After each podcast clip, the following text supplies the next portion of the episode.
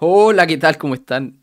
Bienvenidos otra vez a otro capítulo más. Les doy las Hola, ¿qué gracias por acompañarnos otro día martes. ¿Cómo están todos? Hoy día tenemos a, Al- a Víctor que nos acompaña una vez más y desde ahora va a empezar a reemplazar al profe Álvaro porque el profe Álvaro se nos va de vacaciones. Así que hay que desearle nuestro más cordial eh, felicitaciones por sus vacaciones y que la pase muy bien. ¿Cómo estás, Álvaro? Muy bien, muy bien. Con ese sentimiento encontrado por echar de menos este, este espacio. Pero con muchas ganas también de irme de vacaciones. Pero está Víctor, que es un crack, así que voy a entretener viendo el programa desde las vacaciones. Súper, súper. Víctor, ¿cómo estamos? muy importante. Bien, súper, súper contento, feliz de la invitación y el honor de poder eh, reemplazar en un par de semanas a Álvaro para que disfrute, se relaje. Y eh, bien contento, entusiasmado y, y, y aquí estamos expectantes porque justo el día de hoy tocó el tema así potente, así que bien, bien. Fantástico. Pero hoy día nos recibió el mercado con, al- con unas noticias noticias súper interesantes que tenemos el dato del IPC de octubre. Y nos sorprendió, yo cacho que nos, nos sorprendió a todos, porque todos esperábamos que siguiera subiendo la inflación y solamente reportaron una variación mensual de un 0,5%. Así que, ¿Qué, qué opinas, Álvaro? ¿Qué, qué va a pasar ahora? O sea, lo que habían dicho era que ya, había, ya estaba al punto de inflexión, que el IPC iba a ir bajando. Lo que pasa es que bajó más de lo esperado por el mercado. Entonces, eso es bastante, bastante positivo, porque la verdad es que la inflación alta ya era media insostenible. Eso también no es raro porque se condice con los datos del Banco Central, dijeron que llegaron a su tasa máxima convencional de, política monetaria, que era 11,25% la TPM máxima. Entonces, en ese sentido, creo que es súper ventajoso para las personas que quieren pedir crédito y todo el cuento que la inflación vaya bajando, porque van a ir bajando las tasas. Esperemos que nos sigan subiendo las tasas con esta noticia. No deberían Sería- seguir subiendo. Sería fa- súper favorable. Que no, que- Sí. Y ojalá bajen, vayan en baja. Bueno, si siguen así, porque ya reportamos una variación de los últimos 12 meses de un 12,8%. O sea que Sí. bajó, bajó su resto. O sea, ya estábamos casi asomándonos al 14. Sí. Bajamos un punto. Así que fantástico. Eso es muy bueno. Al parecer la- las medidas de la, subir las tasas de política monetaria están dando su- sus resultados y eso es bueno. Lo, lo- lo malo sería que a pesar de todas esas subidas la inflación estuviese aún descontrolada, así que son buenas noticias como bien dijiste. Oye, otro dato que, que también ha llegado últimamente, los últimos días, y harta gente hizo la- las preguntas, es sobre la variación del dólar, que ha bajado muchísimo estos últimos días. Álvaro, ¿qué, Sí. cuen- qué nos cuenta ahí sobre eso? La variación del dólar, el, dólar va a estar volátil. Está volátil y va a estar volátil. Y tiene mu- el- el- hay tres factores que mueven mucho el tipo de cambio. Uno es el precio del cobre. Y el precio del cobre está muy ligado a todo lo que pasa en China. Entonces, mientras más alto sea el precio del cobre, más dólares entran a Chile por unidad de cobre. En consecuencia, si hay más dólares circulando, baja el tipo de cambio, una presión bajista. Por otra parte, la, la inflación en Estados Unidos es otro dato bien importante, porque en la medida en que haya alta inflación en Estados Unidos, la Reserva Federal, la Fed, va subiendo su tasa de interés y eso hace que más dólares salgan de Chile. Entonces, en la medida en que Estados Unidos y China estén, entre comillas, mejorando cierto- eh, su economía, eso es provechoso para el tipo de cambio acá. Ahora, este, este jueves hay, hay reporte nuevamente del- de la Fed. Si no- Entiendo que sí. Creo que sí. entonces, sí, puede que tengamos mejores noticias aún respecto a la inflación mundial. Sí, aparte creo que también el, el- el tema del dólar eh, se vio afectado, bueno, obviamente co- como es una, una transformación de divisas, mientras más fuerte esté el, el dólar, en este caso el país controlador que es Estados Unidos, con los famosos reportes de, de desempleo que aumentaron considerablemente, entonces de alguna manera se relaciona a que el país está un poco peor y por lo tanto la moneda se tiende a devaluar y eso hace que le podamos sacar una mejor No, de, ventaja también. de hecho, el, el- el gran problema que tenía Estados Unidos era, y que nos afecta a nosotros en términos de tipo cambio, es el pleno empleo. Eso. Porque el pleno empleo lo que genera es que las personas tengan más plata para comprar, hay más personas que están trabajando. Y eso genera inflación. Entonces, que empiecen a aumentar los datos de desempleo, mal para ellos, pero su moneda se empieza a deteriorar. Y eso es muy provechoso para nosotros en ese sentido. Que lo pasan mal los que realidad son los exportadores acá. po. que con el dólar casi a lucas están comprando Ferrari. Los agricultores, los agricultores que exportan, que exportan, no los que venden en mercado interno, eso le está yendo uf, un buen sector ese, con el tipo de cambio alto. Oye, bueno, siguiendo con la, con la pauta que tenemos, hoy el día de hoy vamos a hablar sobre la reforma previsional. Porque mm, me imagino que ha quejado, pero muchísimas dudas y la idea es tratar de responder la mayor cantidad de preguntas dentro de las cosas que nosotros pudimos absorber esta semana, porque al igual que a todos, la reforma nos, nos- nos cayó de golpe.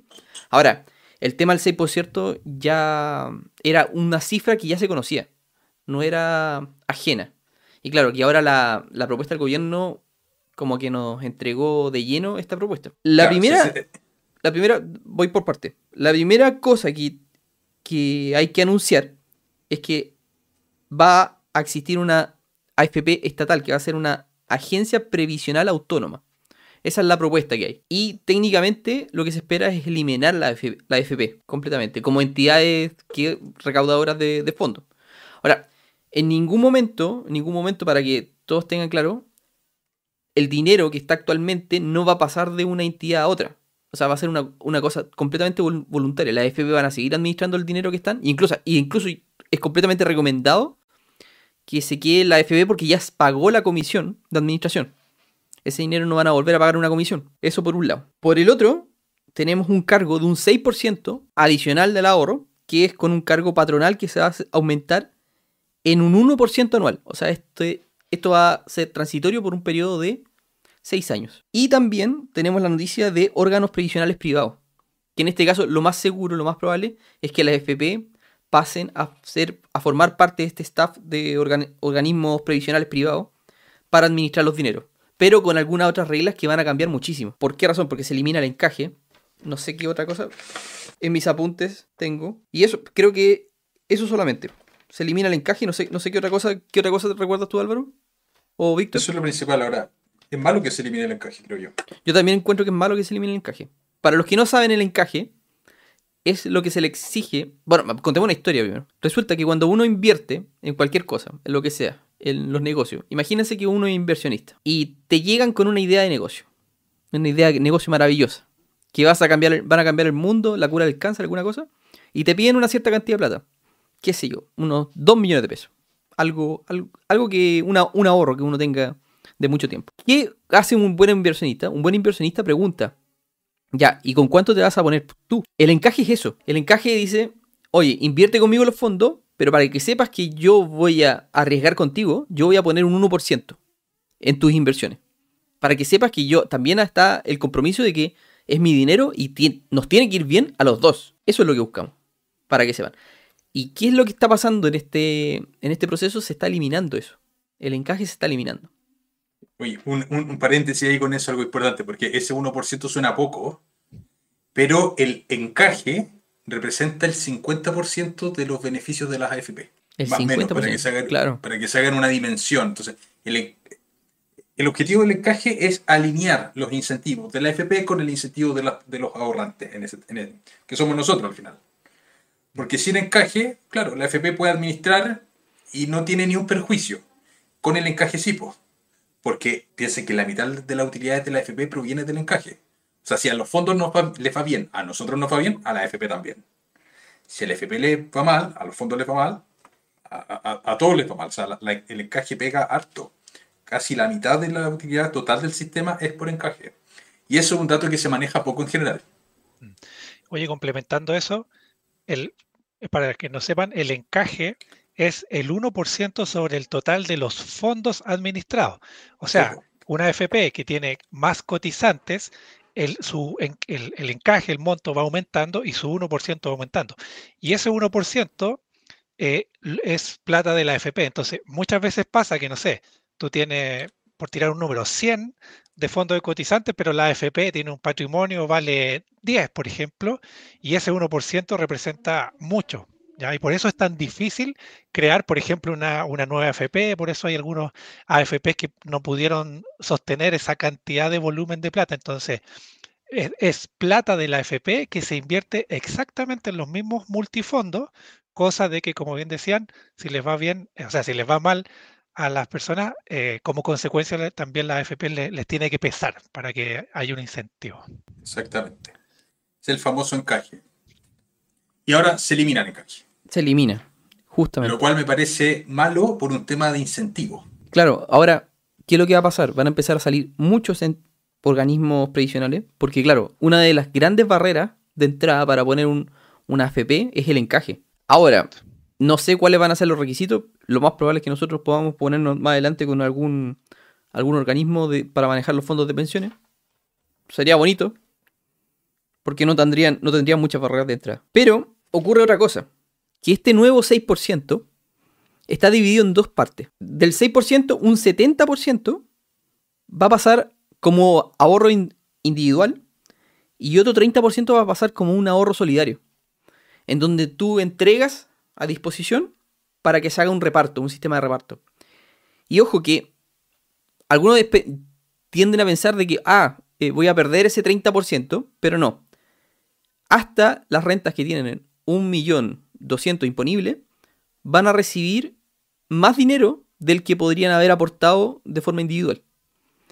Las rentas sobre 1.200.000 imponible van a, van a recibir mucho menos dinero que ese 30%, que sería solidario.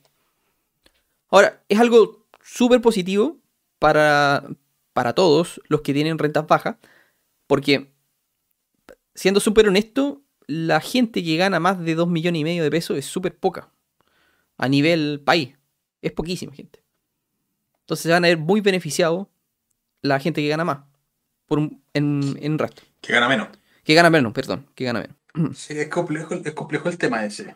Oye, antes de eso, no, no sé si todos están aquí enterados más o menos de los anuncios que se hicieron, pero creo que es importante hacer un, un contexto bien rápido. Vamos, Víctor. En el fondo, en, en la reforma lo que se propuso es que ahora iban a haber tres fuentes, por así decirlo, de financiamiento. La primera que va a ser una cotización individual, donde uno va a poder elegir si colocar sus fondos en una ex AFP, una administradora de fondos, o bien en una AFP estatal, ese va a ser uno.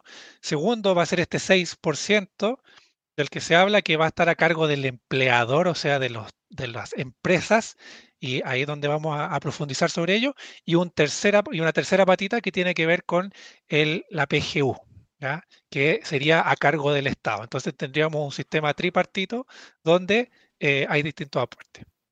Y el 6% que estamos conversando sería una de esas patitas que eh, es lo que menciona Cristóbal respecto a este 70-30.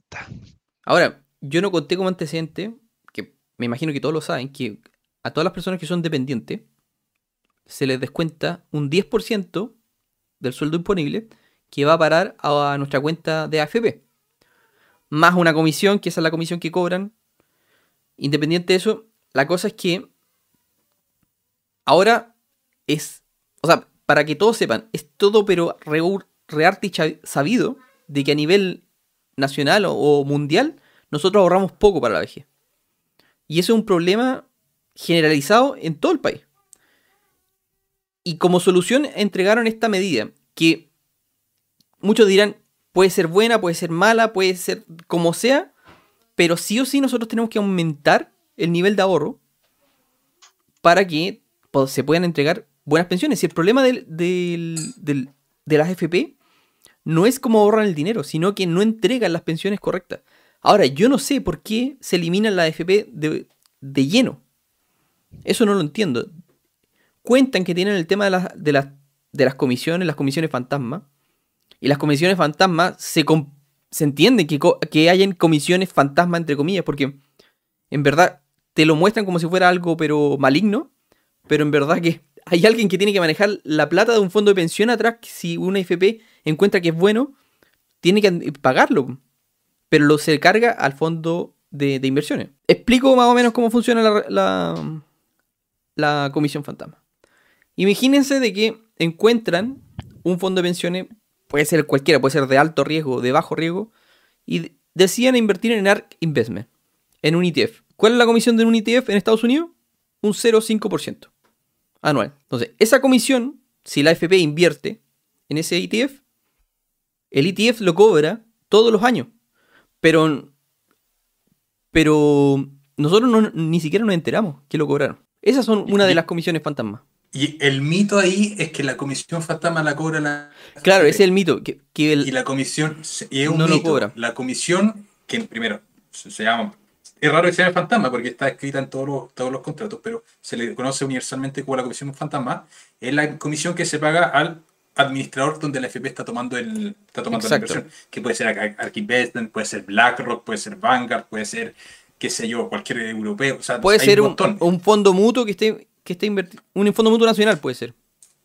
Sí, y además las FPs tienen límites de pago de comisiones. O sea, no, no, no pueden pagar, por ejemplo, si compran un fondo en BlackRock que tenga una comisión alta, la FP tiene un límite y negocia por cierto límite. En general pagan menos comisiones de lo que se paga de manera. Me imagino porque, porque estáis negociando muchas lucas, no es, no es un inversor retail. Sí, claro, pues, entonces hay economías de escala ahí. Y esas economías de escala se logran gracias a que las FP manejan hartos volúmenes. Exacto. Exacto. Si hay mucho, mu- muchas empresas de industria previsional, probablemente no van a tener economías de escala para ir pagando esas comisiones más bajas, Ahora, comisiones fantasmas. me cuesta entender cómo es lo que cuentan, que dicen de que van a, van a entregar con menos comisiones, con menos riesgo, van a entregar la misma rentabilidad. No, no, no, no, sí, eso es eso es eslogan. Porque lo, lo que dijeron es que era esta FP estatal iba a generar mejores rentabilidades que las FP tradicionales. Yo no, estoy a favor de las FP tradicionales, pero en, el sentido estricto, no las defiendo estrictamente. Yo defiendo mucho la capitalización individual. De hecho, personalmente me parece, aquí voy a quemar con la, con la opinión, me parece que ese 6% que se está entregando, si es que se está aumentando la PGU universal, a mí me suena más lógico que ese 6% vaya a un fondo individual, íntegro, dado que se está fortaleciendo la PGU. Si no existiese la PGU, uno podría entender, ya, ok, como a nivel social hay problemas, pero si es que tenemos la PGU, tener otro sistema adicional de reparto, me parece, personalmente no estoy de acuerdo. O sea, que serían... Pero me imagino que el, el 30% del fondo solidario va a reforzar la PGU. Eso es lo que, lo que dicen. No, no, a mí no me queda claro si ese 30% Es- es raro. efectivamente a la PGU, Es- porque se, se dijo que se iba No a para la PGU. fortalecer la PGU, pero no se sabe si mediante No más se sabe el impuestos- mecanismo aún, parece. Claro, Sí.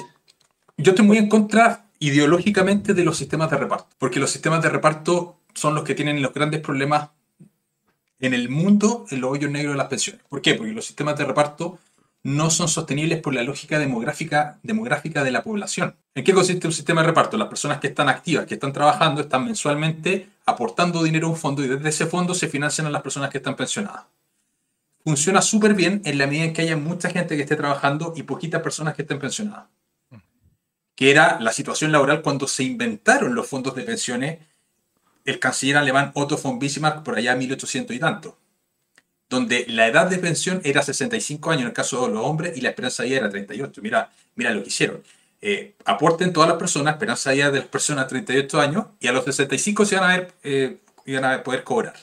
Muchos no cobraban y los sistemas de reparto no se fueron actualizando en función de la realidad demográfica de la, de la población. Entonces, a, a mí no me gusta el concepto de reparto. Encuentro que las pensiones, en mi opinión personal, son un problema a nivel social.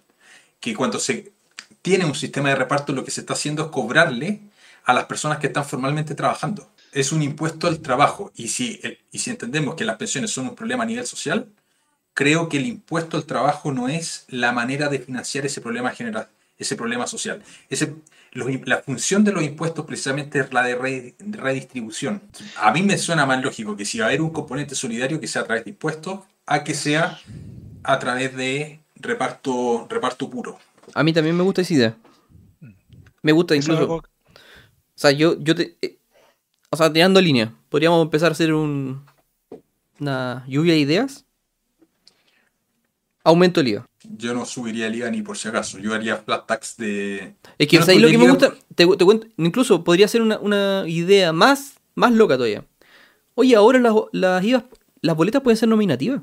Yo O creo sea, que antes de tú subir podés colocar, impuestos- tú podés colocar tu root en una boleta y tú podés rastrear cuánto IVA pagó cada persona. Sí, ahora, yo creo que antes de subir impuestos hay que usar bien los impuestos que hay. Claro, Para mí ese, ese es punto uno. esa es la gran discusión, exacto. Sí, y, lo- y el IVA es un impuesto que es regresivo. ¿Qué significa que sea regresivo? Que ajustado a renta, O sea, no las dije, personas que ganan no menos dije que pagan mi idea era la definitiva, pero, pero era pa- es para discutir.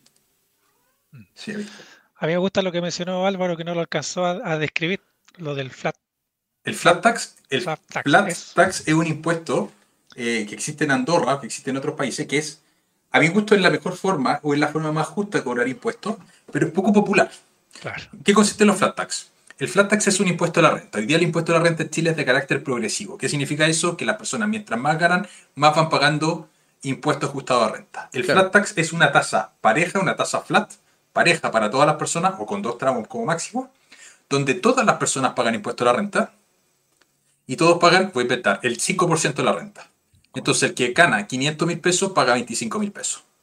El que gana 10 millones paga 500 mil. Se cumple el hecho de que el que más gana, más paga y todos contribuyen. Ya, como Porque uno de los problemas, pa- ¿Qué te- para, transmi- para contarle a las personas, porque hay muchos que no entienden bien cómo funciona el pago de la renta. Acá está por tramo y dependiendo del tramo tú vas subiendo el... Es como una escalerita, vais subiendo por cuánto se paga. Y el tramo más bajo está el del 4%. Después No, ganan... Ah, Cero. perdón, el 0. El 0 ya está a 900 mil pesos. Más o menos, 960 mil pesos. De hecho, lo, lo revisé hoy día. Eran no- Son como 960. 8 creo. millones anuales, una cosa así. Claro. no, son, pero- son, son 8 millones anuales, poquito más de 8, como 700 y Y subiendo, subiendo ese tramo mensual, empiezan a, a pagar un 4%. Hasta me parece que el millón 3, millón 4, ahí te suben 8. Y después te saltáis un 13. eh, Como en el 2 millones, me parece. Y después, en 3 millones, te, te saltáis al 25 y después llegáis al 30 o el 40, no me acuerdo cuál. De hecho, ahí, ahí tenemos una otra idea también de cómo subir estos impuestos, que es parte de la discusión. Algunos Claro. estarán de acuerdo, otros no, pero es eh, eliminar esa excepción del cero, del, desde 0 a 8 millones y medio más o menos de ganancia, como en otros países donde la, cualquier persona paga su impuesto. Aquí podría ser una, una propuesta que sobre el sueldo mínimo, por ejemplo, ya se pague. Entonces, Exacto. porque la masa crítica de las personas en Chile que ganan están sobre esos 8 millones. el, di- quizás. eh, el dinero de los impuestos está más en el volumen que en los que ganan más. Es correcto, correcto. Entonces, esa podría ser también otra propuesta, pero al final todas estas propuestas van eh, directo al impuesto, si se dan cuenta. De hecho, como, como dato, dentro de la recaudación fiscal de Chile, el 48% es por IVA. Le sigue con 40% impuesto a la renta. Ahora, dentro del impuesto a la renta, hay básicamente tres, tres impuestos a la renta, que está el global complementario, está el impuesto de segunda categoría y el impuesto de primera categoría. El global complementario es el impuesto que se paga en Metabril, es el jefe final de todos los impuestos. En el canal tengo algunos videos de cómo se calcula, pero es un impuesto progresivo que va por tramo, que el primer tramo es hasta 8 millones de renta anual. Ahí están exentos. El segundo es de 8 a 18, en números cerrados. Ese tramo entre 8 millones y 18 paga 4%. ¿Qué quiere decir que sea progresivo? Que una persona que gana, que gana 10 millones de pesos en el año no paga 4 millones sobre los 10 millones, sino que por los primeros 8 paga 0 y por los 2 millones restantes, que es la cantidad que entró en ese tramo, ya de 8 a 10 millones que fue su renta real, sobre esos 2 millones paga el 4%. Eso es lo que significa que sea progresivo.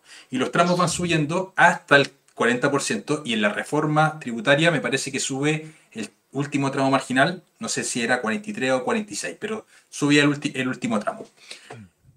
De todo lo que se recauda por impuesto a la renta, el 75% de las personas no pagan impuestos. Y eso es lo que se cuestiona mucho. Dice, El "Oye, hay una 75%. O sea, estamos hablando de que ganan Sí. menos, menos de de... 770. Que, es que- es que o sea- es 8 es 821 acá. Acá tengo el dato. 821. ya, 821. Entonces, todas las personas que ganan menos de 821 están exentas del pago de impuesto a la renta. Exacto. Exacto. Y hay muchos, muchos eh, economistas que han dicho, oye, acá el gran problema es que hay una exención tributaria muy grande. Entonces, lo que se propone, obviamente, es súper poco popular. ¿Quién, quién le va a gustar que le suban los impuestos? No, nadie. po. es a nadie le va a gustar eso. Entonces lo que se propone es bajar el tramo exento, que no sea de las rentas de 800 lucas, sino que sean, por ejemplo, las rentas de, qué sé yo, hasta 500 mil pesos Oye, o pero, hasta 600 pero mil mira, pesos si esa cuestión se exento. soluciona, ponele un por ciento de impuesto. Uno. Claro. Uno. Y lo poní del tramo desde 400 a 800 lucas. 1%. ¿Qué, ¿Qué tanto? ¿Qué te duele? Duele. Y, es, y eso contribuye, contribuye mucho. Ahora, eh, hay temas que no se pueden manejar lamentablemente desde el punto de vista 100% técnico. Las pensiones tienen un componente que es súper técnico. Es una discusión técnica, a mi juicio es técnica. Pero es poco popular desde el punto de vista político. Claro. Porque ¿para qué gobierno va a ser popular subir que las personas, o sea, que las personas coticen más? De hecho, de hecho la, la propuesta del 6% a cargo del, del empleador es súper populista la, la propuesta. Popular. O sea, me, me perdonen todo, pero, pero es que esto, esto al final va a pasar a cargo del, de, de la persona. No hay forma. Al O final, sea, va a pasar a cargo de la persona. Al final lo vamos a terminar pagando todos Sí, los porque, claro, po. O sea, yo como, como em- empresario, súper empresario, si alguien me dice que quiere ganar un millón de pesos líquido, o sea, yo tengo que sacar la calculadora y tengo que calcular cuánto me cuesta. Y eso no me va a costar un millón. No, me va a costar cuánto. A ver, vamos a sacar la calculadora. ya. Sería el millón líquido, más su cotización del 10%, más su salud, Va a ser un millón. todos esos temas. Tienes que subirlo en un 6%. Y a todo eso, que es el- el- lo que se conoce como el costo empresa por persona, ahora va a haber que subirle un 1% todos los años y por lo tanto como empresario, como empleador, cada trabajador me va a costar más y por lo tanto, obviamente eso va a afectar en mis utilidades, en mi rendimiento y eso hay que traspasarlo a alguien. Ahora, había, había consenso general de que había que aumentar la tasa de ahorro. O sea, eso, eso era consenso Sí, hace, y hace rato sí que estaba sí. que, que se iba a subir al 16% y que iba a ser con cargo del empleador y todo el cuento. O sea, eso hace, hace rato está. Ahora, ¿cuál era el- el- la discusión? Porque esta es una discusión ya bastante añeja. Estaba desde el gobierno de la presidenta Bachelet antigua, el, el segundo gobierno de Bachelet, estaba esta discusión. ¿Y cuál era la discusión? ¿Qué diablos se hacía con ese 6%? Donde había una posición que era llevar íntegramente ese 6% a las cuentas individuales, otra, porción- otra facción que era llevar íntegramente eso a un sistema de reparto, y había la opción intermedia que era 3% a la cuenta individual dentro de la FP y 3% a la cuenta, eh, una cuenta de reparto. Ojo ahí, y yo creo que es muy importante aclararlo, que no es una cuenta de reparto, sino que va a ser una cuenta nocional, una palabra que Una palabra- aparentemente Me, me confundió mucho eso. ¿no? Te prometo que no, todavía no logro entender qué, qué- en qué El- el nocional es un vale por. Correcto. Nacional ahí, es un vale por. y ahí es donde yo creo que está la gran discusión y donde hay muchas posturas que se oponen a esto.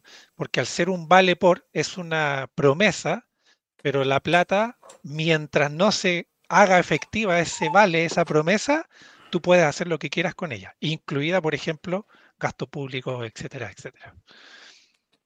Entonces Sí. ahí es donde hay, una, hay un temazo. Ahora, el, según la, la última encuesta CADEM, cuando preguntaron a, a la ciudadanía en general eh, qué opinaban sobre esta propuesta, más del 71% de las personas no estaba de acuerdo en, en llevarlo a este sistema de reparto o nocional, sino que en traspasarlo como cuenta individual. Entonces también hay un, hay un sentir ahí de la población de que al final ese 6% no va a ser de uno. Y, y además hay un tema que es práctico, el tema de comisiones. Claro. Porque obviamente esta, este nuevo administrador va a tener que financiarse de alguna manera, te va a cobrar alguna comisión. Claro. Entonces, si tengo un 10% que lo estoy tirando a este nuevo administrador privado, por ejemplo, y además estoy tirando plata a otra parte, estoy pagando doble comisión. Imagínate, claro. Y al final, el- y, y- y ese es un tema tremendo. O sea, por último, ok, si van a estar distintos sistemas, ¿por qué no poder elegir uno y pagar una sola comisión? Sí, el, te- el tema de las pensiones es, oye, ¿cuánta plata junta una persona al momento de retirarse? Y la pensión se va a calcular sobre eso. Entonces, para corregir pensiones, lo que deberíamos ver es cómo se maximiza el saldo final que tiene la persona. Y ese es el punto. Yo siento que en la, discusión de pensiones como que no van al punto grueso, se quedan en los detalles, en lo que es políticamente lindo, en el titular del diario, pero no en la parte gruesa. Hay cinco componentes que son los esenciales para las buenas pensiones. Uno, la rentabilidad de los fondos. Ya, dependen de la FP, hoy día dependen de la FP, es la pega de ellos. Segundo, las lagunas previsionales. Las lagunas previsionales no dependen de la FP. Depende del mercado del trabajo al final. Tercero, la edad en que la persona empieza a ahorrar. No es lo mismo empezar a ahorrar a los 25 años que empezar a los 35 años, por un tema de cantidad de tiempo que el dinero genera intereses. Después, el nivel de sueldo. No depende de la AFP el nivel de sueldo. Y después el porcentaje de ahorro, que es un 10% fijado por el Estado. Entonces, de los cinco factores, hay uno que depende de la AFP. Y hay otros cuatro que impactan, incluso en mayor medida, que no dependen de la AFP. Que en gran parte tienen que ver la labor política y los políticos ahora vienen a decir, oye, les vamos a arreglar las pensiones. No lo han hecho nunca. No han corregido nunca la parte que les corresponde a ellos. A mí hasta, hasta me da raya porque, no sé, siento que se, se, se toman medidas que son muy populistas sin, sin explicar las cosas de fondo. Y a mí estos, estos paladines que se quieren disfrazar de los superhéroes de las pensiones, cuando son en parte ellos mismos los que no han podido ponerse de acuerdo, formaron dos comisiones, la comisión Marcel y la comisión Bravo, para poder arreglar el tema pensiones. Comisiones de expertos. No hicieron las cosas los políticos que le hayan recomendado los expertos, y eran de izquierda y derecha los expertos, era un mix bastante balanceado. Y llegaron a un consenso, estas son las medidas que se deberían hacer para mejorar pensiones. ¿Qué hicieron? Ni una. ¿Por qué no? Porque electoralmente no era válida. Sí, y sabéis que a mí también me parece curioso algo de, este, famoso como discurso del fin de las AFP. Y, claro, también suena como algo muy populista, pero poco se habla también de que este nuevo ente que va a administrar los fondos individuales se va a transformar en lo que es una, una AGF, un administrador general de fondos. Y las AGF cobran muchas más comisiones. Y, y además se les libera el encaje. Tienen, o sea, como que si uno se pone a analizar, van a ganar mucho más plata. Las AFP salen mucho mejor paradas con esta nueva reforma, siendo que el discurso es como que vamos a eliminar la AFP. Claro, porque aquí, hay dos factores. Uno es, em, nosotros ya pagamos comisión por esa administración. Cuando se cobra sobre sueldo, que es lo que nosotros estamos pagando hoy día, la, la AFP cobra sobre el sueldo. Eso en el largo plazo es mucho más barato que cobrar sobre saldo administrado. Es mucho más barato. Y además, si una persona hoy día no está cotizando, no está trabajando, pero tiene el dinero en la FP, esa administración es gratuita. Entonces es bastante bueno. Sobre saldo administrado, estés o no estés aportando, te van a cobrar. Y termina siendo mucho más caro. O sea, aquí demos el dato al tiro. O sea, si, una, si, estas, si estas nuevas instituciones se abren y se abren a la bolsa, hay que comprar acciones. Pues van a te contraforrar. Y eso de las utilidades de la FP ahora va a ser mucho, ya no son menores hoy en día. Yo, yo, como, yo y que ya no son menores, pero ahora van a ser mucho más grandes. Inversionista y tengo acciones en AFP y ahora efectivamente me, me dan más, ganas de seguir comprando porque se ve muy bueno. O sea, de hecho, los dividendos que han pagado por la liberación de encaje son brutales y ahora van a ser mucho más brutales todavía en ese sentido. Entonces hay, hay un tema, es que es raro porque como que en los tres pilares que hablamos, en los tres como que no se entiende. Por un lado la capitalización individual, la AFP les va a ir mucho mejor, nos van a cobrar más comisiones y en el caso de que las pasamos a este fondo estatal, la pregunta es de qué manera se va a administrar. Luego este 6% que tiene este componente solidario y además este nocional en el cual uno pierde, por así decirlo, la propiedad de los fondos y se queda con un derecho, no sabemos qué es lo que va a pasar a futuro. Pueden pasar casos, extremos como fue en Argentina, en otros países. Y además tenemos la PGU que supuestamente se iba a aportar más y al final eso se va a hacer a través de impuestos. Ahora, ¿quiénes van a pagar esos impuestos o de qué manera se va a hacer? Tampoco hay claridad. Entonces, no sé. Claro, entonces es la reforma tributaria. Como que estas tres, tres pilares no, no les veo mucho el beneficio para el objetivo que es aumentar las pensiones me, cuesta verlo. Está, compleja. A mí no me gustó nada la reforma, la reforma pensional. Bueno, obviamente esta es una propuesta que hizo el gobierno, tienen que discutirlo en, el Senado, habrá que hacerle ajustes, después tendrá que ver cómo se, pone en práctica esto.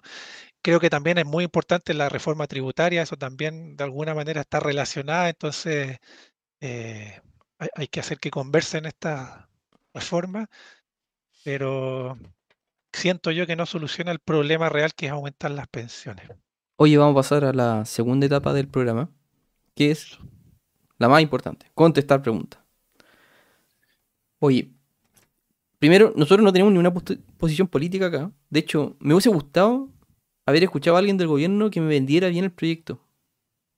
Me hubiese encantado, ¿sabes? Que, que me lo vendiera y que, me, y que yo haya quedado contento. Pero sabes que todas las posturas que escuché no me dejaron muy conforme con esto, sobre todo la parte del 6%, porque en verdad no, no, lo, encontré, no lo encontré bonito. Podrían haber podrían haber dicho otra cosa, creo yo. Ahora, el tema, la separación está del 70% propio y el solidario, yo no lo encontré tan descabellado una vez que lo entendí bien. No lo encontré tan descabellado. Pero claro, después de entender, de entender las consecuencias que pueda tener esto, porque claro, porque ocurre lo que yo les comentaba en la, en la editorial, que puede que haya gente que diga, oye, pero si, ¿qué incentivo tengo yo para formalizar eh, mi trabajo? Porque hay mucha gente que trabaja informal. ¿Qué incentivo voy a tener yo si al final me van a garantizar una pensión buena? Porque claro, oye, sale súper caro. Yo, yo me contrato, yo estoy contratado por mí mismo y pago muchísimo. O sea, la salud hay, hay que pagarla igual. Pero, pero lo que es, lo que corresponde a FP del 10%, es- a uno le duele. De repente cuando no hay plata, duele. Duele ese, ese 11, como algo por ciento que sale por lo general. Que es el 10 más la comisión. Duele en verdad. Ahora, Álvaro, me imagino que tú, me contaste que le estás pagando la imposición a tu- señora. También te debe afectar, pues. Es, ca- es, es caro, o sea, sí, pues yo pago 500 mil caro. pesos mensuales en imposiciones. Y sobre todo para Cáchate, quienes, po. 500 quienes lucas, no- po, weón. y sobre todo para 500 quienes, lucas para quienes tienen un plan para jubilarse, no por sistema tradicional. Claro, solamente va a estar en el sistema. Claro, o sea, por ejemplo, aquí todos nosotros invertimos y yo estoy segurísimo, de hecho, la rentabilidad promedio de, los, de las AFP, que no son malas, pero más o menos son de un 6-7%. O sea, yo, si, si yo pudiese tomar ese 10% o ese 16% y Claro. invertirlo por mi cuenta, eh, obviamente Es que lo que- rendiría más. Obviamente estos la- son casos La, puntuales. la postura, la postura nuestra es como nosotros nos vamos a encargar la jubilación. Claro, Claro, pero no, Pero no es el, eso- no es el común de las personas. eso. O- ojalá todos tuvieran como la idea de, oye, déjame a mí que yo me encargo de mi jubilación. Es- sería, lo, sería lo mejor. Sería lo mejor, yo creo. Mm. Ya chicos, vamos contestando. Tenemos hartas novedades. Primero quiero agradecer, Gonzalo, Gonzalo López nos, nos mandó un super chat. Ahí dice, hola muchachos, ¿cuál es el canal del profe Álvaro? Está preguntando. Ahí debajito el nombre, Bueno, se lo puedes buscar. Bratia 2021. se llama Bratia, eh, o, o pueden bu- buscarlo como Bratia nomás. Como En Bra- el también sale como 2021 Bratia. Sí. Queremos darle la bienvenida también a Gonzalo López como un nuevo miembro del canal. Muchas gracias, Gonzalo. Y se viene, se viene Grande Gonzalo. el pro Oscar Alfredo, un fiel auditor, nos pregunta. ¿El profe Álvaro lleva también a Junior de vacaciones? Buena pregunta. Es una talla interna, es una talla interna. Junior es un personaje que me acompaña, ese es, una- es un alter ego. Y Oscar siempre me agarra para el fideo, como dicen los argentinos. Siempre me comenta por Junior, así que ahora se va de vacaciones, obviamente. E Igor también. Felipe Aprendió Álvarez. Junior, aprendió. ¿Con esta reforma se seguirá conviviendo, conveniendo aportar en la cuenta 2 de la FP? Ya que la FP no va más. Yo siento que la cuenta 2, mm, si la eliminan, va a cambiar de nombre. Pero va a seguir existiendo el instrumento. Así que. Sí, va a cambiar. Bueno, de Sí. hecho, ojalá cambien de, no- de nombre, porque el nombre es malísimo en la cuenta dos. Sí, es malísimo. Cuenta 2. ¿Qué, qué es eso? Pero, pero va a seguir existiendo el, el, el- el instrumento Porque propiamente hay que considerar Claro. que hoy día lo- los cinco multifondos están considerados para la pensión, ¿cierto? Eh, y la cuenta 2 lo que hace es invertir en exactamente los mismos fondos. La única diferencia es que la cuenta 2 tú la puedes retirar en cualquier momento. Yo creo que, si- Sí. que si este nuevo ente privado, ahora ya no van a estar los cinco multifondos, ellos mismos van a crear sus propios fondos, pero va a ser eh, dinero que solamente vas a poder retirar cuando te jubiles. Y por lo tanto, para poder ahorrar eh, voluntariamente, habrá que eh, crear un mecanismo similar a la cuenta 2. Ahora, yo ahí tengo unas dudas tremendas, porque ya, ok, dicen que no va más la AFP. ¿Qué hacen con los multifondos? ¿Los liquidan y los reponen en otras instituciones? No, yo creo que no. ¿Cómo van a liquidar eso? No, no, no. Yo Es creo que imposible debería, que lo puedan liquidar. debe- debería que seguir administrando la FP. Aparte, ya pagaste Se la comisión. traspasa.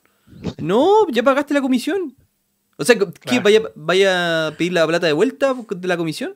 Si la gracia de la comisión es que la pagaste para toda la vida. No, pues, sí, pues, Pagaste un, uno- Ahora, un ojo, 1,5% de, lo que, de lo que metiste. Y eso es para que te lo administren toda la vida. Tú tenés que dejar la plata ahí. De hecho, me sentiría estafado si me hacen cambiar el, fondo. Ahora, ojo con eso, porque si es que. Y ahí es donde viene el, viene el gran problema. Porque ya pagaste la comisión sobre sueldo, que teóricamente es para una administración a perpetuidad. Pero si es que esta, esta nueva AFP, llamémoslo de alguna manera, no puede cobrar sobre saldo administrado, porque si ya pagaste la comisión por tu sueldo, ¿por qué tienes que cobrar sobre saldo administrado? Si ya pagaste. Pero la pregunta es, ¿cómo se financia esa institución? Porque tiene que pagar sueldos, tiene que pagar arriendo, tiene que pagar un montón de cosas. ¿Cómo se financia? Habría que, o sea, creo yo que en la práctica es súper difícil de hacerlo, pero Vamos to- al CERNAC. lo que ya pagaste No, hasta porque ahora es que tiene no- su fijo y a partir de ahora en adelante quizá ahí te van a cobrar sobre la No, pero, es que, pero sería súper súper mala onda porque tú ya pagaste, ya pagaste la administración. O sea, se te, te lo cobran, te lo cobran al entrar. Pero la empresa va a quebrar, pero va a te lo quebrar. cobran al entrar. Si esa es la cuestión. Yo lo encontraría una brutalidad. Porque Perfecto, cáchate. pero ¿cómo se financia Pero, ahora? cáchate, no sé, suponte, por las mismas 100 lucas que tú metiste hoy día, te cobran lo mismo por esa misma, las mismas 100 lucas hace 10 años atrás. Está bien, pero ¿cómo se financia la FP? Si tienes que pagar sueldo, tienes que pagar arriendo, tienes que pagar un montón de cosas. O sea, no son instituciones que la administre un robot que podríamos estar con la cuenta de la luz simplemente pagando. Pero te- Hay un montón pero de personas pueden- que están trabajando y que se les paga Sí, sueldo. pero los fondos, ¿Cómo se financia? pero inver- in- invertidas. po. ¿Pero cómo se Ya, sí te entiendo, te entiendo, pero ya la plata, ya No, la, pero- la pero plata ¿cómo está dentro. Es que lo que pasa es que ese es el gran problema que hay. Porque dicen, si es que se deja de cobrar sobre saldo, o sea, sobre sueldo, la FP van a vivir dos, tres años, se le acaba la plata, cerraron. Entonces tiene que existir un- una institución que te pueda administrar la plata cobrando de una alguna manera. Y lo que, la forma tradicional en que cobra siempre el mercado financiero es sobre saldo administrado. Entonces ahí hay un, hay un, hay un cuello de botella que yo entiendo la postura de Cristóbal, porque dice, oye, y es, y es verdad, o sea, si ya pagamos sobre sueldo para administración a perpetuidad, ¿por qué diablos tenemos que pagar de nuevo? Claro. Pero es que la empresa te va a quebrar. En dos, tres años, eso es lo que se, eso es lo que se ha planteado. Dos, tres años van a quebrar. ¿Por qué los accionistas van a dejar la plata adentro? Partiendo por eso. No, pues ya no existe. O sea, es, es como, no sé, eh, hago una inversión que no puedo retirar más utilidad nunca más. Hasta que la inversión desaparezca. En algún momento termina quebrando. Y ahí necesariamente viene sobresaldo administrado. Entonces, ahí es donde está un gran problema, incluso de carácter filosófico y técnico 100%. Y a eso súmenle la postura política, que se tienen que poner los políticos de acuerdo en esto. Olvídense, esto va a ser una discusión eterna. No, pero es que, es que te prometo que es Porque como la- para poner. Es como Van a quebrar los este de administradores. que- De, que tira la mesa. Pero ¿cómo, cómo te, te vaya a ir sin mi plata? Tipo, Pero, ¿Cuánto he pagado? o sea, No sé, pero si nos ponemos a sumar las comisiones que hemos pagado, porque tenemos que entender, yo sé, yo creo que yo creo que hay gente que no lo sabe, pero tienen que saber de que cada vez que a ustedes les sale en la liquidación de sueldo un descuento por AFP, una parte es el 10%, de eso va para ahorro, y hay una parte que va entre un 1 y un 2%, un 2,5% por ahí. Esa parte va, es la comisión de la AFP. Esa plata es la que nosotros estamos discutiendo. ¿Qué está pasando? Porque tú pagaste por esa plata que ingresó a la AFP para que te la administren hoy día hasta que tú jubiles, hasta que te mueras, hasta que, hasta que te desaparezcas. Esa plata entra como ingreso de la FP, la FP paga Ya. todos sus costos y además Esa después plata ya no distribuyen utilidad. No, lo, lo chistoso es que cacha Esa, esa plata está, dentro de la estructura de costos de la FP. Por cada, por cada, por cada 10 pesos que tú metes, ellos cobran uno, más o menos. Uno para, por administrártelo toda la vida. Ojo. Pero eso es más barato. Sí, es Eso muy es barato, es muy barato, es muy barato. A eso voy, que es muy barato. Miren, Y, la, y, y el gobierno dice Es de una- que es- es- son comisiones, pero estratosféricas. ¿Dónde están las comisiones estratosféricas? Si estáis pagando nada para que te la administren por toda la vida. Eso es lo que la gente no entiende. Y, y este tema sobre cobrar comisiones sobre montos acumulados es algo. Es que, peor, bueno, Es se- peor. Se los dejo aquí a, a todos los, los- los que nos escuchen y nos ven, porque eso es lo mismo que pasa hoy día con estas plataformas, fintech, fintech, racional, todo. Claro, cobran sobre Y yo no, no tengo idea. 1% anual sobre No el tiene monto idea. acumulado, Ni se entera cuánto te cobran. Exacto. De hecho, hagamos, hagamos un ejercicio rápido. Una persona que gana, supongamos, toda la vida un millón de pesos, sin inflación, sin nada, ajustémoslo a un millón para el ejercicio rápido. Por un millón de pesos de sueldo, la persona ahorró 100 mil pesos hoy día en la FP. Y pagó más o menos en promedio 10 lucas mensuales. O sea, paga 120 lucas al año, 1.200.000 en 10 años, 3.600.000 en 30 años. Eso más o menos lo que va a pagar en términos de comisión esa persona, suponiendo que estuvo sin ninguna laguna. Si tú tienes 70 millones de pesos, por ejemplo, 80 millones de pesos, ya en las eta- etapas terminales, en el, el- el ahorro y te cobran 0,5% al año, de 70 millones son Ya, 350 lucas. Ese Ponele año 100, solamente te cobraron Ponele 350. 100, po, weón.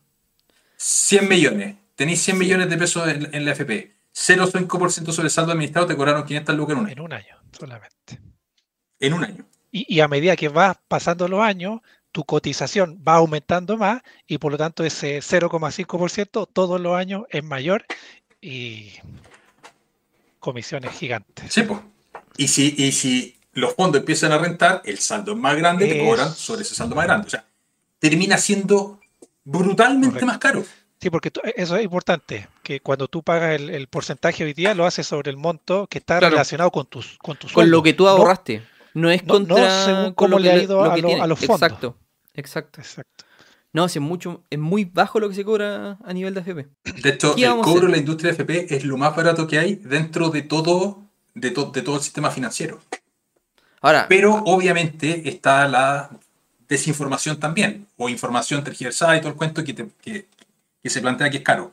Pero en todas las simulaciones que se hacen son baratas mira, Excobri en relación a, a las AFP. pregunta, pregunta, ¿de qué sirve hablar de esto si todavía no lo prueban? Mira, ¿sabéis por qué sirve? Porque resulta que hay, por un lado la gente se tiene que educar sobre esto, para tener una opinión propia. De tal manera de poder rebatir esas ideas en, en los grupos o donde sea, amigos, donde sea, porque de alguna forma, si nosotros estamos en desacuerdo con alguna propuesta, va a llegar el ruido a manos de los que nos gobiernan. En este caso de los cámaras de diputados. De alguna forma llega el ruido hacia arriba. Eso es importante. Entonces, no es que tengamos que esperar a que lo aprueben para discutirlo. No, tenemos que criticar antes para que no lo aprueben. Y las cosas buenas, las ideas buenas también. No, y saber. o sea, y, y y, sa- ta- y y saber las ideas buenas trata. también aplaudirlas. po. Eso es lo otro. po. ¿Y por Y qué aplaudirlas? A, lo, mejor alguien de, de esta conversación saca hasta una idea de inversión, entonces Claro, eh, tiene varias claro, claro. Oscar Alfredo pregunta, ¿con esta reforma a los empleados públicos será el Estado quien les coloque el 6% exacto? Claro, Exacto, porque es su empleador. po. Sí, tal cual. O sea, técnicamente va a ser...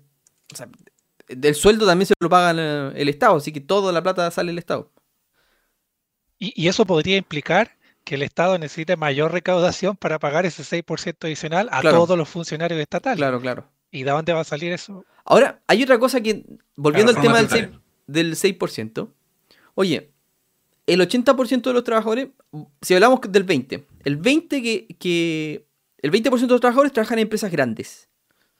Las empresas grandes tienen resuelto este tema, les da lo mismo que les cobren el 6% más por los trabajadores. El problema está que yo, yo creo que suena, hace mucho ruido, son las pymes. Sí. Donde trabaja el 80% de las personas. Aquí es. está, aquí está lo rudo. O sea, va, a afectar. O sea, sí. Claro, lo van a hacer paulatino, va a ser un 1% anual. Quizás no impacte tanto en el desempleo, pero de, de alguna forma va a impactar. De alguna forma va a impactar porque sí, va a costar mucho más caro cualquier cosa que requiera mano, mano de obra. Y se va a traspasar o a las Sí, yo- personas o al consumidor. Yo te tengo el honor en ese sentido y de, de trabajar con Cercotec. Que Cercotec es el hermano chiquitito Corfo, que le presta mucho apoyo a distintos pequeños empresarios de distintas eh, categorías. Y está- estamos precisamente con una pega bien chora, que hacerle los descriptores de cargo para los procesos de contratación a algunos microempresarios. Entonces, el- la semana pasada estábamos en reunión con algunos y salió el tema. Y decían, chuta, yo la verdad, mira, estoy juntando plata para ver si puedo contratar a una persona part-time para pagarle 200 lucas. Ese 6% es brutal. Para Part-time. sí, 200, part-time. 200 Part-time están lucas. O sea, que, que de- quiero contarle. 200 lucas. Un sueldo de 200 lucas. Con el- aprobando esta reforma va a impactar en 12 lucas el sueldo. 12 lucas. Pero hay, un- hay un segmento de microempresario, micro, microempresario, que le afecta. ¿Qué le afecta? Sí, le afecta. Definitivamente. Que le- el empresario subsistencia, que hay muchísimo O sea, de ese autoempleo. Y claro, y, y quiere contratar a esta persona part-time porque no, no, tiene, no tiene quien le vaya a dejar a la hija al colegio. Cosas así. Sepo. O sea, es, es plata que le duele Pero- más encima gastarla. No es, no es que tenga te- le sobre el dinero para contratar a alguien. Ahora, ojo, que ese 6% extra se vaya al sistema que se está proponiendo, se vaya a una cuenta individual, se ha- haga lo que se haga con ese 6%, va a tener un impacto en ese microempresario. O sea, al final, si el diagnóstico es, oye, se está cotizando muy poco, Da lo mismo donde se haya la plata porque el impacto es igual. O sea, no es que la cuenta nocional y la porción de reparto sea lo que afecta al empleo, sino que el 6% independiente, e independiente. Va a tener un, efecto igual. A nivel de microempresario, un empresario grande, como decía Cristóbal, da, da lo mismo. No es que dé lo mismo, pero no le afecta. De hecho, en general, las empresas grandes suelen tener sueldos por sobre la media. No, no les, no les duele para nada. Sergio Moreno dice, así, el 10% es insuficiente. En otros países cotizan al menos el 20%. Pero es muy impopular Sí, esta po. medida. Es más media- sí, mediático eliminar la. O sea, pero que... eh, claro, yo- por eso yo digo que yo encuentro que es, es un poco populista cargarle la mano al empleador, porque al final técnicamente es lo mismo que se le cargue al empleador o al, o al, o al trabajador.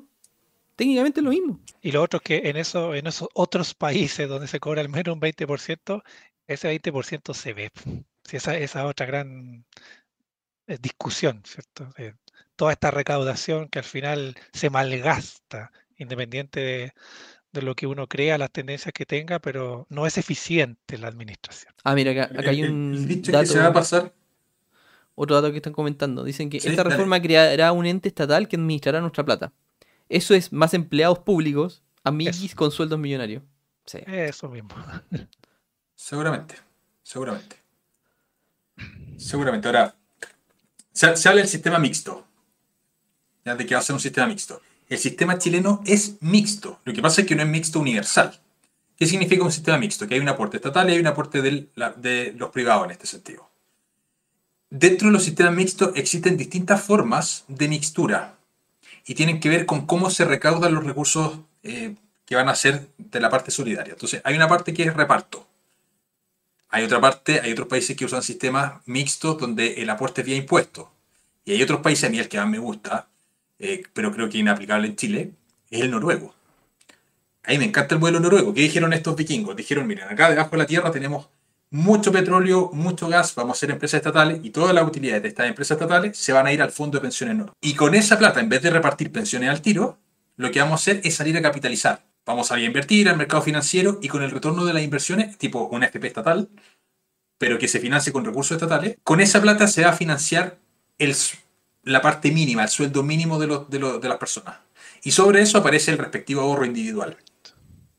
Entonces, los vikingos son dueños del 2% de las empresas del mundo. Cada noruego tiene en su fondo de pensiones, es un país de 5, 5 9 millones de habitantes por ahí, tiene cerca de 300 mil dólares cada noruego en su fondo por el aporte estatal. Y ese es el mínimo. Tremendo. Buenísimo.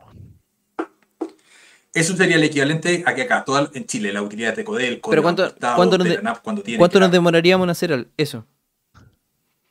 Lo que pasa es que los noruegos, cuando lo hicieron, hicieron una reforma enorme del sector público, que lo achicaron un montón. Pero lo hicieron muy a no largo plazo, me tan- imagino. tanto gasto público. No, no fue tan. O sea, pues. Tomó Pero un tiempo y empezaron en los 70. Eh, sí, pero a lo que voy, que acá nosotros tenemos un problema, un problema que es en el, en el inmediato, en el corto plazo y en el largo plazo. Entonces yo... Eso, claro, solucionaría va- varios problemas, pero en el largo plazo. Sí, claro. Oye, Patricio Vera no- nos pregunta, ¿qué opinan de aumentar la edad de jubilación? Yo tengo, una- yo tengo una propuesta, pero ya, los quiero escuchar a ustedes. ¿Qué opinan? Mira, yo honestamente no me gustaría para nada, pero lo cierto es que eh, la esperanza de vida co- con el aumento de la tecnología, del tema salud y todo, aumenta cada año. Y por lo tanto, quizás el, eh, y esto no lo sé, pero quizás el modelo estaba pensado para un contexto de calidad y estilo de vida muy distinto al actual. Y por lo tanto, creo que es, es una medida eh, buena. O sea, yo prefiero que me aumenten la edad de, eh, de jubilación a tener que jubilarme y tener que seguir trabajando, que al final es casi lo mismo. Sí, yo estoy en una línea bien, parecida. A mí la, conceptualmente me carga, me cargaría tener que estar, por ejemplo, hasta los 70 años. Pero lo que dice Víctor es verdad, o sea, la esperanza ya ha ido aumentando y, los sistemas de pensiones no se han ido ajustando. Ahora, personalmente creo que la forma de... Si a mí me pusiesen de ministro en esta cuestión, ¿qué propondría? Ahorro joven, ahorro al, al recién nacido, capitalización individual al recién nacido. Piensen lo que es 65 años de interés compuesto por una pensión. Así es, Exacto. Es brutal, po. es verdad. Ponle a un niño recién nacido un millón de pesos en una cuenta individual, como el Estado. O sea, le pones, siendo Estado, un palo. Que eso vaya generando interés a lo largo del tiempo y que se devuelvan al momento de morir. El gran factor que nosotros como inversionistas tenemos para incrementar nuestros recursos financieros es el tiempo. ¿Por qué diablos no nos apalancamos del tiempo de vida de toda una persona para que empiece a capitalizar? ¿Por qué tenemos que empezar a capitalizar Sí, a los 25 o 30 sí. años cuando empezamos a trabajar? Sí, Mira, aquí- al- pero el problema de, ese, de ese punto es que no resuelve el problema del, del- del problema inmediato y el problema de corto plazo. Lo resuelve el problema a largo plazo. El inmediato con impuestos generales. El, el- inmediato con impuestos generales. Porque la alternativa es contrasueldo. Y el problema de hacerlo contrasueldo de las personas, contra el sistema de reparto de sueldo, es que le estás cargando al mercado laboral, le estás poniendo a las personas que están formalmente trabajadas, eh, trabajando, a cargo de solucionar las pensiones de- de- del resto. Entonces, ¿qué pasa con la persona que no está cotizando formalmente? Claro. Cambio, el impuesto, el IVA, por ejemplo, que a mí no me gusta subirlo, me gusta la redistribución Claro, del al- IVA, Alguien- pero el IVA es algo que todos pagan. po. Claro, es- eso es lo que yo me refería cuando, cuando, cuando uno pagara IVA. Claro, puede ser regresivo el tema de impuestos, pero, pero lo bueno es que todos pagamos IVA. Incluso la persona que no está en situación de calle paga IVA igual. Entonces, esa persona también Sí, debería recibir una pensión, uno se pregunta. No la, no la necesita, Entonces, bueno, pero, pero podría recibirla. ojo, ojo. Y ahí hay otro tema que es súper interesante que yo, yo no lo vi en, la, en, el, en el proyecto y que no está tan claro y no, no va a estar tan claro, creo yo. O sea, va a tener que Lo- tener claridad un años momento. es, sí, los ¿Quiénes años van a recibir esta pensión? Exacto. ¿Va a ¿Cuáles ser son los requisitos? universal Claro. o van a tener que cotizar mínimo de año.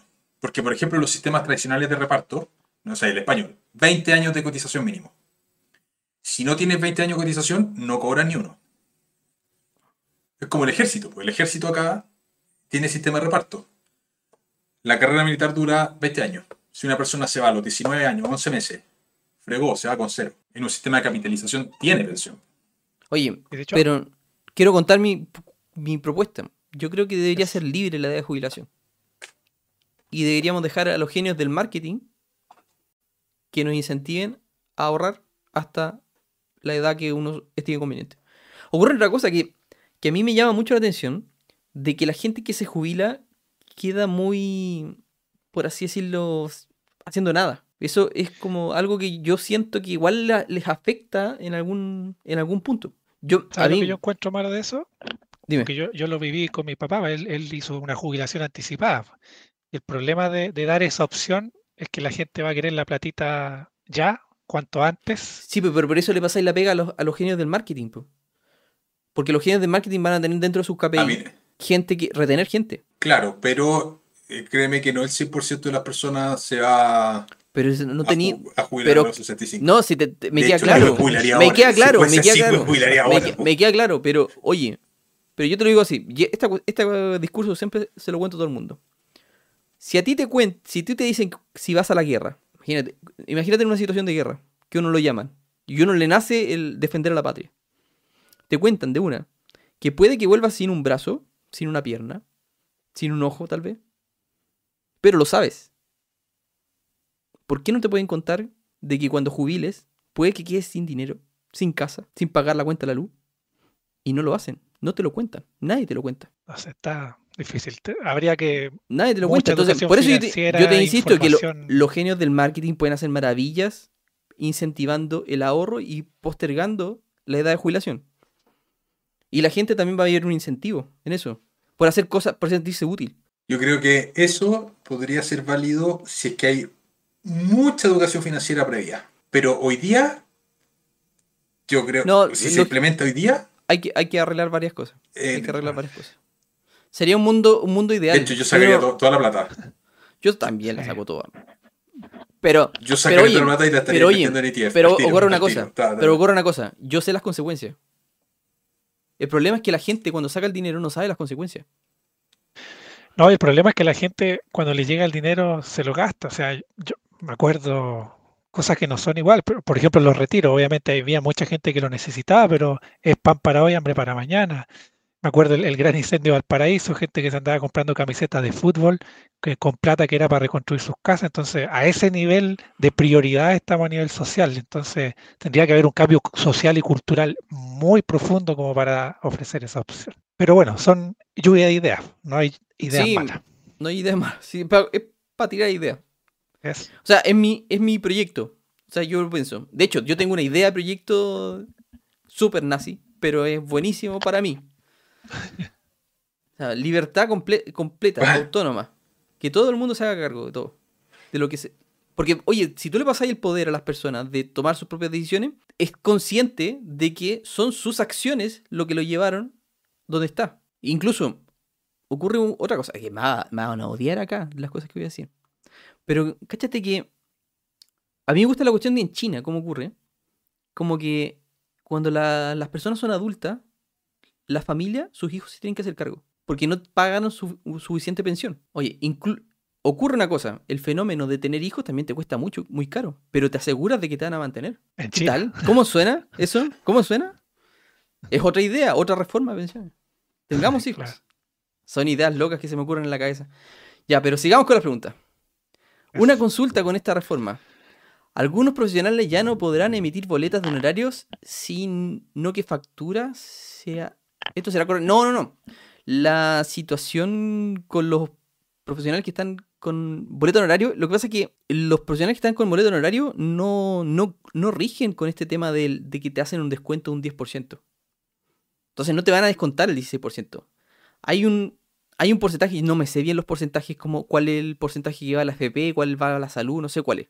¿Tú te lo sabías, Álvaro? Eh, 12% sumando comisión y seguro de Sí. cesantía, más o menos. eh, Sí, AFP. pero pero es un 12, es un 12,75%. ah, de la boleta honorario. 12,25% o 75% me parece, pero yo no sé a qué corresponde ese, ese porcentaje. ¿Cuál es retención? ¿Y qué va a FP? ¿Y qué va Lo que pasa- a- Es retención. Lo que pasa es que el, el- el honorario eh, tiene la retención del 12,75% y tiene que voluntariamente pagar la FP y la salud. No, si ya no es es que no lo paga, Ya no es voluntario. no, pero es que si es que no lo paga, de esa retención se le carga, por así decirlo, ¿ya? Y ahí esa, La esa retención antes se, se ocupaba para cubrir impuestos. Entonces, hoy en día hay muchas personas que con esto han tenido que pagar impuestos y antes no pagaban, por ejemplo. O sea, la retención velo como un ahorro obligatorio que tiene que cubrir para Te tus cubre- te cubre los impuestos. cotizaciones más impuestos. Claro. Antes era solo impuestos, hoy Sí, día pero, es pero en este caso el 6% no va, no va para este grupo de gente que están boleteando. No va para Es este que yo, El 6% es, el 6% es exclusivo para las personas que están con contrato. para que están con contrato. Contrato de trabajo. Ah, Eso no, no me queda claro, no sé si lo dijeron, porque a lo mejor No, es efectivamente que no, no, no, no a sacar un 6% más los bole- que lo es boletean, que de la, de la misma retención podrían sacar este 6%. Y, y sería puede ser, puede ser. Claro, Puede ser, o sea, tan... De hecho, si, si subieron de un 10 a un 12 Claro. y algo, puede que lo suban después más adelante. Eh, que cómo ¿ETF de AFP hay? Yo creo que sí. Yo creo que deben haber. No. ETF Ah, en. no, de AFP no. O sea, que, que, Que que invierten en AFP. compren acciones de toda la FP. ¿No? ¿No, hay? ¿O y en, el- y en el No. extranjero? No, porque ahí es donde viene el, viene el problema de, por ejemplo, ah, un ETF compra acciones de una FP y la FP invierte en el ETF. Ah, ya, conflicto de interés. Bien. Sí. Entonces no, no, no, no pasa. No, que yo sepa, no existe. Sí hay ETF, por ejemplo, de empresas dividenderas, pero ahora- De hecho, de hecho, por eso las, las FP no están en el Ah. IPSA. No pueden estar porque al comprar el IPSA, el índice IPSA estaría comprando acciones de la FP. Entonces te estarían comprando acciones de ellos mismos. Mira, Ricardo Soto dice: Hola, ¿se puede sacar plata de la FP y llevársela a otro país? Creo que sí. De hecho, escuché, Siempre. un- Sí, escuché a un colombiano, un, que era colega mío, que, se- que lo hizo. Eso pasa si es que hay eh, convenio en los sistemas de pensiones. No Pero es no convenio la palabra, pero están integrados los sistemas Pero de tiene, pensiones. tiene que tener- tratar con un tratado de libre comercio, alguna, alguna cosa así por el estilo. No creo que sea con todos Claro, los pero países. se pueden mover los fondos de pensiones. Claro. No, no es con todos. Es que tiene que existir cierto acuerdo y tratado. Porque, claro, imagínate, trabajaste toda la vida en Chile y después te, va- te vas a ir a Portugal. Claro. ¿Perdiste con los fondos de pensiones? No, se puede, se puede mover. Oye, quiero dar las gracias, Sergio, la- y la bienvenida también a se, hizo, se acaba de ser miembro. Muchas gracias, Sergio. Grande, Sergio. Con esta reforma me tendré que olvidar eh. de comprar acciones de Provida. Yo te diría lo contrario. Es que favorece mucho el tema de la, de la, la FP. Porque la FP va a mutar. O sea, si- a ver, si la AFP. Claro, hay que, hay que ver bien esa parte, ¿eh? porque yo creo que las AFP efectivamente son las que van a mutar y transformarse en, esta nuevo, en, nuestro, en este nuevo ente. Em, y que si efectivamente empiezan a cobrar sobre saldo administrado, van a ganar mucho más plata. Claro. Ahí, ahí lo que no se sabe es si a lo mejor te van a ofrecer que ya todos los que tienen acciones, no sé, de Provida ahora van a tener acciones de esta nueva empresa Sí, pues sí, o pues se hace el si canje, se liquida todo, se entrega el- el encaje todo a los accionistas y después ellos tienen que comprar una nueva empresa. Ahí no sé cómo lo van a hacer en la práctica. Porque podría quebrar la FP. Claro, se- sí, pues las podrían quebrar, pero al quebrarlas le pasaría la plata al encaje al- accionista. Y, y ahí la persona que tendría que comprar acciones de esta nueva. Te leí, Sergio. Te leí. Acaba de borrar el mensaje. O sea, yo, yo veo más. Yo veo mejor el escenario para la AFP. Cristian Romero dice, a veces también el problema es que a veces la gente se jubila porque el mercado laboral no está de acuerdo, no está adecuado para la tercera edad. El problema es que mercado existe para gente de 68 a los 70 años. Mire, yo creo que Es más difícil. yo te voy a contar, te voy a contar la historia, Cristian, de el tío de mi señora. El tío de mi señora es una persona que se jubiló temprano porque trabajó en la, en la PDI. Se jubiló temprano, pe- pero, pero siempre se ha mantenido súper activo. Debe tener ahora, me parece, como 68, 70 años más o menos. Esa misma edad la que estoy nombrando. Tal vez me- estoy excediendo, quizás tiene menos, pero, tiene hartas canas. Eso es lo importante. La cosa es que él hizo el curso de mi primer container y empezó a comprar cosas por internet y las vende por Mercado Libre. Y sorprendentemente para él lo mantiene súper activo. Entonces, de hecho, se pudo, pagar la casa, la deuda de la casa que tenía, se la pagó entera. Con todo lo que generó. Y vendiendo por Mercado Libre, estamos hablando que. ¿Cuánto? Está, así, no sé, pues hacía como un sueldito de un millón y medio, una cosa así. Algo poco, más el. Poquito, ¿no? Eh, Más, más el- la jubilación que tenía. Entonces, está viviendo súper bien. po.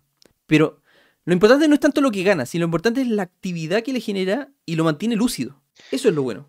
Entonces, Yo siento que no es una cuestión de plata, es una cuestión de, de, de hacer cosas. Y ese es como el grave problema que yo le veo a la gente, la gente que jubila. Porque te quedas como de brazos cruzados. ¿Y qué hago ahora? ¿Qué, qué- sea, qué va a a- decir? A nivel, por ejemplo, de salud mental, muchas personas que jubilan les da depresión porque ya no encuentran qué hacer, eh, ahora están en la casa, aburridos, qué sé yo. Y aquí yo, yo creo que eh, eh, está muy relacionado con lo que mencionamos delante, del famoso mundo ideal. Para mí, yo diría que cada persona debería tener su, su pasión, esto que hemos hablado mucho en, en los canales, el famoso Ikigai y todo lo demás.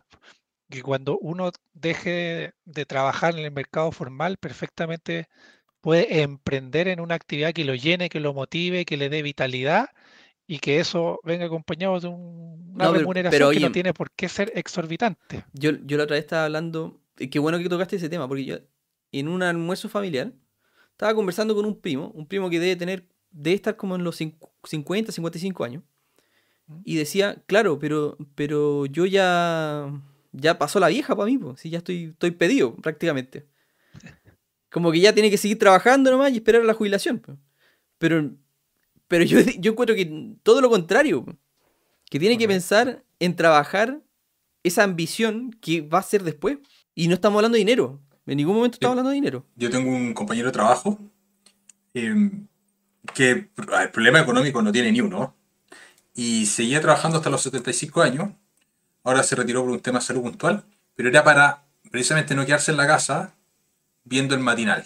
Porque dijo, "Me- si me, me dedico a eso, me voy a volver bruto de la cabeza. Entonces Claro. quiero seguir trabajando por tener alguna actividad. Y eso le pasa a muchos jubilados. Mi, mi, mi papá tiene 71 y sigue trabajando y me dice, no me pienso jubilar ni por si acaso. Por- porque es un tema de qué es lo que hacemos después. Exacto. Entonces, claro, obviamente los que estamos invirtiendo, qué sé yo, nos gusta la jubilación temprana. ¿A quién no le gusta la jubilación temprana? Estar todo el día echado en la playa. Maravilloso, pero eso dura poco. Después hay un tema de qué es lo que haces después. Yo creo que a la, gente que, que vive de su pasión le pasa. Me acuerdo el año pasado, un mes fuera y era como, quiero volver a trabajar a ese nivel. Sí, creo que para allá, para allá tenemos que apuntar. Claro, ahora es difícil también trabajar en algo, en algo que te guste. Ese, ese es el mundo ideal. Trabajar o emprender o tener alguna actividad remunerada o no remunerada que te guste, yo creo que el mundo ideal. Pero no, no, no todas las personas lamentablemente pueden en ese sentido. Cristian Alarcón nos aclara el que descuento está en el 12,25. 12,25, ahí está. Es 12,25. Que sube ahora, sube a 13. Sí, En 13, enero. tiene que llegar a- Está Y esto va a ser- 18. No, y esto va a seguir subiendo, esto es paulatino, va a seguir subiendo hasta cerca del 18, 19. si creo. mal no recuerdo. sí. 0,75. O sea, al final año. quieren, quieren recaudar a través de las boletas lo mismo que recaudan. No, yo, Pero Claro, que, que, que- que es que más la o persona menos. que está. La persona ahora, el empleador le paga más o menos el 20% de la renta. 22% de la renta líquida. no, y olvídate cuando le pongan el, el IVA a los servicios, ya que estamos hablando de boleta de horario. Entonces, Sí, pero las boletas en horario son. No creo que tan. Son. No son servicios propiamente tal. Yo creo que están, están pensando en grabar servicios sobre impuestos en primera categoría. Boleta en horario no, no entra en esa categoría. po. para otro tema. Claro, factura, facturas de servicio. Facturas Claro. de servicio. Por ejemplo, yo en mi empresa eh, eh, fact- eh, tenemos facturas exentas. Hacemos capacitaciones, hacemos consultoría. Son facturas exentas hoy día. Después van a ser facturas con IVA. Yo entregaría con IVA nomás. Si total la empresa no paga. Bueno, ese, ese- ese es un buen tema. Pero para- te le sube, le sube- pero ¿Ah? muy cortito, le sube el costo al cliente. No, pues. Entonces una cosa es que la empresa no pague, sí, como que no. No, pues porque, porque el Si IVA. hoy día hago una factura, Si le estáis haciendo una factura a una empresa, pero espérate, si hoy día le hago, no está bien, po, pero le hago una factura a una empresa. ya, Hoy día le cobro, no sé, 100 mil pesos, después le voy a cobrar 120 mil. ya, le cobráis 119, exactamente. Ya, ¿tú crees que le va a aumentar el costo de producción? A la empresa chica, sí. La empresa ¿No? chica no tiene caja. Ah, bueno, sí, pues La va a empresa, ser la problema. chica, Va a ser un problema caja, La- pero, pero, pero, pero Es no. un problema no caja. de, pero no de. Pero suponiendo que, una, que no una empresa que tiene problema caja. Más encima te paga 30 días. bueno, supo- supongamos que, claro, que no hay empresas con problema de caja, pero hay problemas, empresas con problema de caja. Las empresas chicas, las empresas chicas son las que siempre van a tener problemas, que son las que no tienen caja. Bueno, al final seguimos castigando a las empresas chicas, ya sea con el 6%, con el 19%. No, pero me refiero que no, no lo va, no va a terminar pagando ese, ese impuesto. po. Sí, lo va a terminar pagando. Y si no lo termina la empresa... se lo No, porque al le vuelven las ventas, pues. Ya. Su- sus ventas van a ser más caras también. No, pues. Ya. Lo vamos a discutir mejor en, en- en otro, en otro momento. Estoy Lo seguro. vamos a discutir. Mike Wazowski dijo: Mi viejo se jubiló anticipado, ahora trabaja en su iglesia. Eso lo ayudó a sentir ocupado su tiempo. Fantástico. Si eso lo apasiona, qué mejor, qué mejor. Ya chicos, ya estamos casi en la hora. Si quieren hacer alguna otra pregunta, bienvenido. Que no estamos yendo ya. Si el profe Álvaro está con lag, no sé qué le pasa. Pero parece que es el audio el que tiene lag. Estoy, lo noto hace rato. Qué raro. Tiene un delay bestial. Ya muchachos. Ya siendo las 9 con 20 horas. Bueno, los queremos dejar invitados a el Telegram. Porque el Telegram estamos siendo una comunidad. Ya son 400 personas conectadas. Tengan presente de que el Telegram, la comunidad la, hacen, la hacemos todos, no solamente yo. Ahí conversamos, tiramos la talla, hacemos preguntas, responden todos, porque todos son expertos ahí y todos quieren ayudar. Nos ayudamos todos mutuamente. Eso es lo fantástico de- en el Telegram. Estamos haciendo una comunidad muy importante. Está el profe Víctor, el profe Álvaro, estamos ahí, nos está ayudando. Gamerland, ¿qué tal? ¿Cómo está? Qué grande Gamerland. Ya. Muchachos, ahora que los dejamos del Telegram, desde ya. Ah, lo otro que se me olvida, invitarlo. Bueno, se pueden hacer miembros del canal por solo 500 pesos mensuales. Así que fantástico, si nos quieren ayudar, así podemos seguir trabajando para hacer Sí, contenido. Y también pueden, Cristóbal tiene que invitar unos cafés porque, claro, porque se lleva los 500 pesos. la verdad que es bastante simbólico el, el, el cobro. El profe Álvaro también tiene un sistema de programa de miembros. Cuéntanos, profe Álvaro. Sí, no, también tenemos un sistema, está Don César ahí. Tenemos un miembro del canal. Maravilloso. Y ya tuvimos la primera reunión. Tenemos dos niveles, el nivel de apoyo y tenemos el nivel más caro que es de 10.000, donde tenemos reuniones mensuales por grupo de máximo 10 personas por Zoom para poder Y ahora está solo, está Una- solo realmente haciendo- bastante- y, ahora, y ahora ya tuvimos la primera sesión, estuvimos como una hora y media conversando los dos solos, así que fue bastante chulo. Miren, miren, hay que aprovechar ahí. Hay que aprovechar. Hay que aprovechar ahora que son poquitos. Hay poquitos. Oye, fantástico. Ya, pues los dejamos invitadísimos para que sigamos compartiendo en el Telegram, porque ahí ya podemos conversar sin a- hablando el tercer tiempo, sin tanto tanta censura. ¿Ya? Bueno, Víctor, unas últimas palabras. Eh, nada, pues, oye, encantado como siempre esta conversa. Vam- Vamos a estar más seguidos a partir de ahora, así que para que est- estemos atentos aquí. eh, muy entretenida la dinámica, el chat como siempre muy activo. Y bueno, ahí en Telegram también estamos ahí comentando, aportando y aprendiendo muchísimo también, así que todos invitados a la comunidad. Víctor, cuéntanos cuál es tu canal Sí. para que la gente te pueda seguir. Yo tengo un canal nuevecito, me, me inspiraron estos dos grandes a, a abrirlo, así que se llama Víctor Sánchez, Coach Financiero. Ahí lo, lo tiré por el chat por, para que vayan a darle apoyo. ¿ya? Bueno, profesor Álvaro, sus últimas palabras. Sí, no, triste, ¿eh? triste y feliz, como, triste y feliz como dije, porque me voy de vacaciones, estoy muy cansado, muy fundido, necesito esas vacaciones, pero voy a echar fotitos. de menos este espacio. porque- Tienes que mandar fotito al, Sí, grupo, fuera. al grupo Telegram, ¿ya? Bueno, muchachos, los Por dejamos. sí. No, bueno, si los que nos quieren seguir acompañando, van a quedar los capítulos grabados en Spotify, Google Podcast y Apple Podcast para que nos sigan ahí, sin economistas. Ahí vamos a estar para siempre. Bueno, nos despedimos, que estén súper bien. Chao. Chao, chao.